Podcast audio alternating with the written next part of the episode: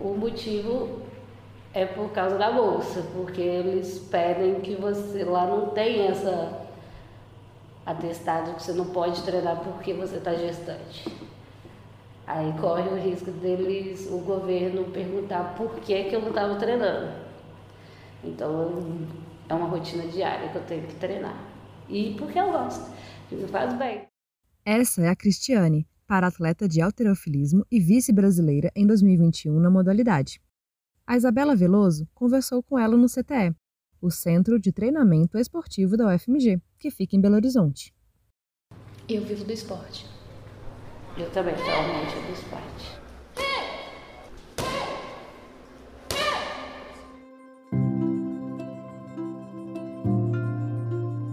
As Paralimpíadas atraem a atenção do mundo para atletas dos mais diferentes países defendendo suas bandeiras. Mas depois do que pode ser o auge da carreira de qualquer esportista, a realidade longe das câmeras e da cobertura esportiva internacional é bem diferente. Dez meses após a competição em Tóquio, vários atletas brasileiros contam com apenas mil reais mensais para manter a rotina de treinos. Alguns nem isso. Eu sou Isabela Caixeta e este é o Diversem, um podcast do jornal Estado de Minas sobre diversidade. A cada episódio, a gente aprofunda discussões socioculturais com pessoas que têm múltiplas vivências sobre um tema em alta no Brasil ou no mundo. Um debate plural, aberto, com diferentes vozes para entender e pensar além do convencional. Neste episódio, a Isabela Veloso, do estado de Minas, conversou com a Cristiane Alves, que já começou esse episódio mandando a real sobre a vida dos paratletas. Mas vamos conhecer um pouco mais sobre ela. Oi, eu sou a Cristiane Alves tenho 39 anos, sou atleta paralímpica de alterofilismo, que é o powerlift adaptado. E eu tenho dois anos, entrei final de 2019. Só que a pandemia a gente parou um pouco. Ouvimos também a Miriam Pio, atleta de para-taekwondo e medalhista de bronze no Parapan-Americano pelo CTE, disputado no Rio de Janeiro.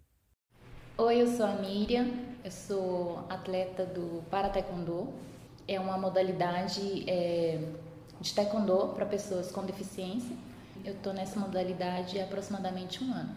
A carreira esportiva é desejada por muitos pelo status e condição financeira que pode proporcionar.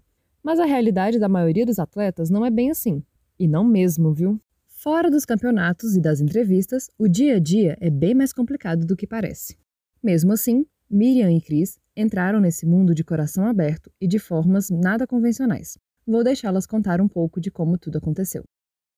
Então, o amigo do, o amigo do meu professor, ele me viu um dia e daí ele me convidou para participar do projeto. Eu enrolei alguns dias para ir, mas depois eu decidi ir e fui e gostei. E daí tô até hoje.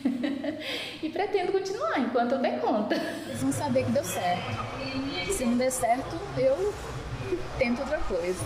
E aí acabou tudo Aí, tipo, quando deu certo, aí eu comentei.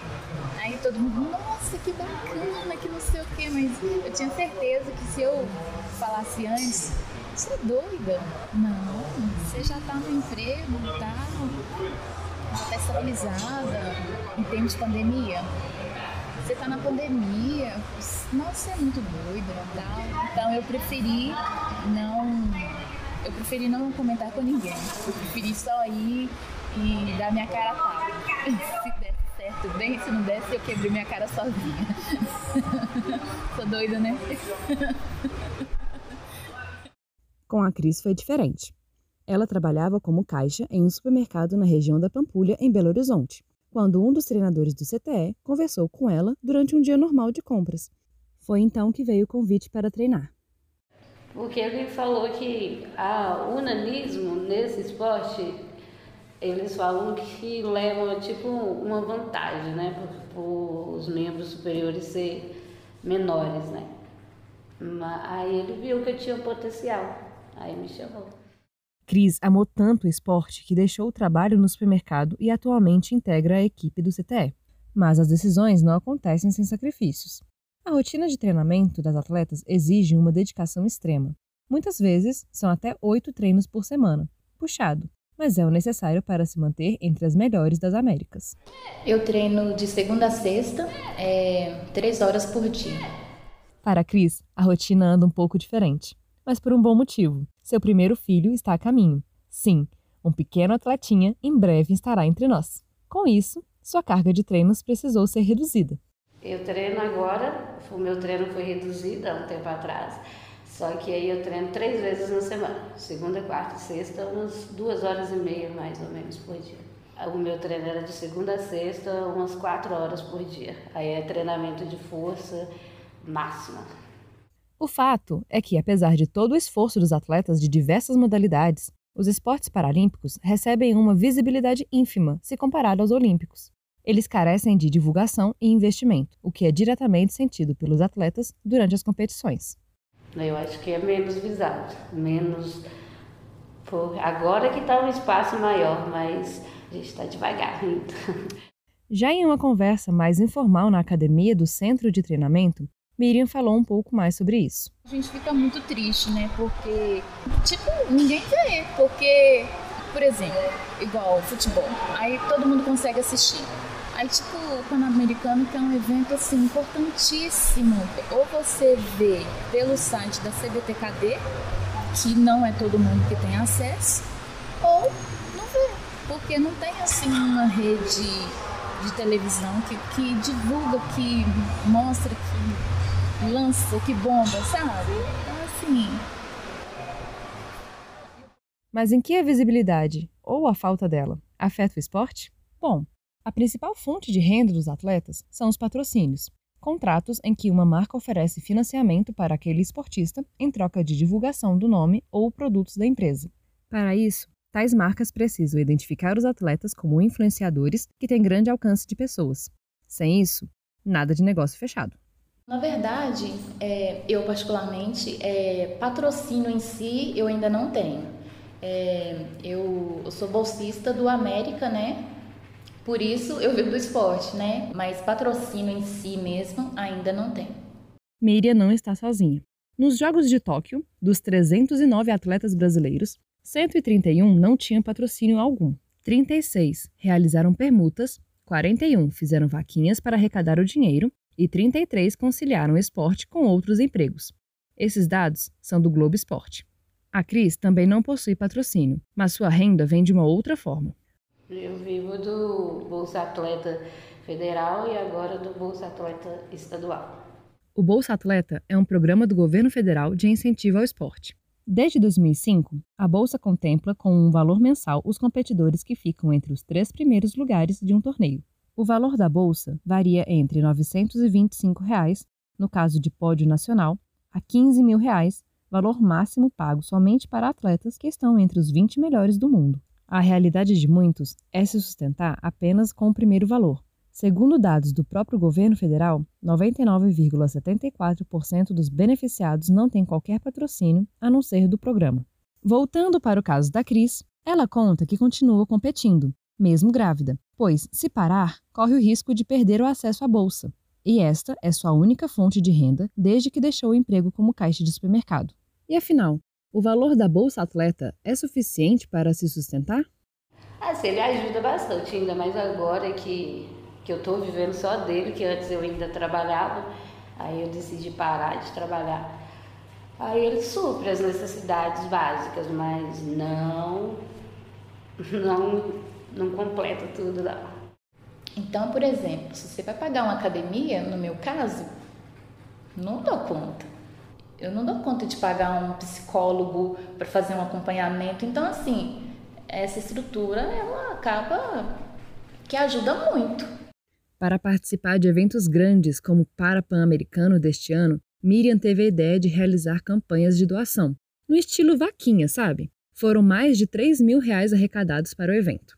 É com esse dinheiro que ela compra as passagens aéreas e hospedagem para conseguir competir em nível internacional. A primeira foi o meu professor que me sugeriu, né? E aí deu certo e as outras é, a gente continuou fazendo da mesma forma. A minha primeira competição é, que eu precisei fazer é, vaquinhas e tudo mais foi no, no Mundial, que eu fui para a Turquia. Nós fizemos uma rifa E daí um, um, amigo meu também que trabalhava na Record, ele ele fez também uma, uma entrevista, né? E aí algumas pessoas me ajudaram também e deu certo. E a partir daí, as outras competições eu comecei a fazer vaquinha virtual, porque algumas pessoas não. Tem pessoas que não gostam muito de rifa, né? Aí quem não gosta de rifa participa da vaquinha virtual. Quem prefere a rifa participa da rifa. E tá fluindo assim. Aos poucos vai, vai fluindo. Essas participações são extremamente importantes para que a atleta esteja exposta aos olhos de mais pessoas e, consequentemente, patrocinadores. Para Miriam, são experiências únicas. Não, faz muita diferença. A gente conhece muita gente de outros lugares, de outros países. Patrocínio também, né? Se vier, ótimo, é sempre bem-vindo. Mas se não vier também, a gente vai continuando do jeitinho que dá, né? Porque o brasileiro sempre dá um jeitinho e flui. Mas é, é muito gratificante, é, é muito mais do que patrocínio. É gratificante porque acaba sendo uma paixão, né? Igual a Cris falou mais cedo, a gente estava conversando, que quando a gente gosta é, do que faz, nada impede. E realmente, se a gente gosta, igual, se eu gosto de estar no taekwondo, não tem, não tem o que impede. Se faltou dinheiro aqui, a gente faz carão, né? E, e aí Deus abençoa, aparece o dinheiro, a gente vai. Se se tá cansado, vai também e, e é isso. Para seguir na carreira, as dificuldades são inúmeras e elas podem citar várias. É ônibus cheio, amigos desacreditados, falta de dinheiro. É, enfim, dificuldade a gente sempre encontra, né? Sempre tem aqueles Sério? Você vai fazer taekwondo? Ah, você vai dar, vai dar conta de fazer isso? Não sou. E acaba que a gente vem, faz e dá certo. E aí a pessoa que falou, não, não é que tá dando certo, não, menina, você tem sorte, né? É, graças a Deus, tenho muita sorte. Mas as dificuldades também foram feitas para ser superadas, né? Então, assim, aquela coisa, se se tá muito fácil também, dizem que a gente não tá no caminho certo, né? Para mim, a minha dificuldade maior no, assim, foi a financeira. A locomoção, todo dia ali, pagar a passagem que não tá barata, foi mais suplemento. Aí com o bolso ajudou bastante. Mas no início a financeira pesou bastante. ônibus cheio. Eu, particularmente, eu acho que ela também. Mas eu pego dois ônibus para vir, os dois muito cheios. Para mim, assim, é bem complicado, cada altura e tal. Aí eu venho com dois ônibus, é bem complicado chegar aqui. É, eu também venho de ônibus. Mas todas essas dificuldades são superadas pela paixão que elas descobriram no esporte. Então, no esporte eu me encontrei, né? Eu não sabia que eu gostava de esporte, eu não sabia. Mas eu me encontrei aqui, é, eu amo o taekwondo. É, todo dia eu, eu, a minha motivação, minha motivação é estar tá ali treinando, sabendo que eu vou dar o meu melhor e vou conquistar o meu objetivo. Mudou minha autoestima, mudou saúde, mudou. Ah, mudou tudo. Ah, eu me senti melhor, mais capaz. Eu vi que eu era capaz de muita coisa. Eu, muito gratificante uma pessoa chegar perto de mim e falar, nossa, mas eu não consigo fazer isso que você faz. Eu, aí eu olho assim, não, então quer dizer que algo eu sou especial. Quando perguntada se se sente uma guerreira, a resposta foi rápida. Com certeza, super. Mulher Maravilha. Pode se sentir, Miriam, porque esse é o som da vitória. Sempre positiva, ela mesma diz, mostrando as medalhas que acumulou no esporte. Vai dar certo, sempre vai.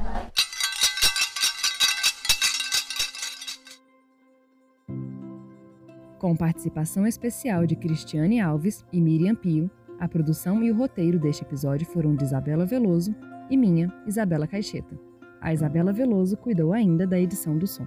O podcast Diversem tem coordenação de Márcia Maria Cruz e Rafael Alves.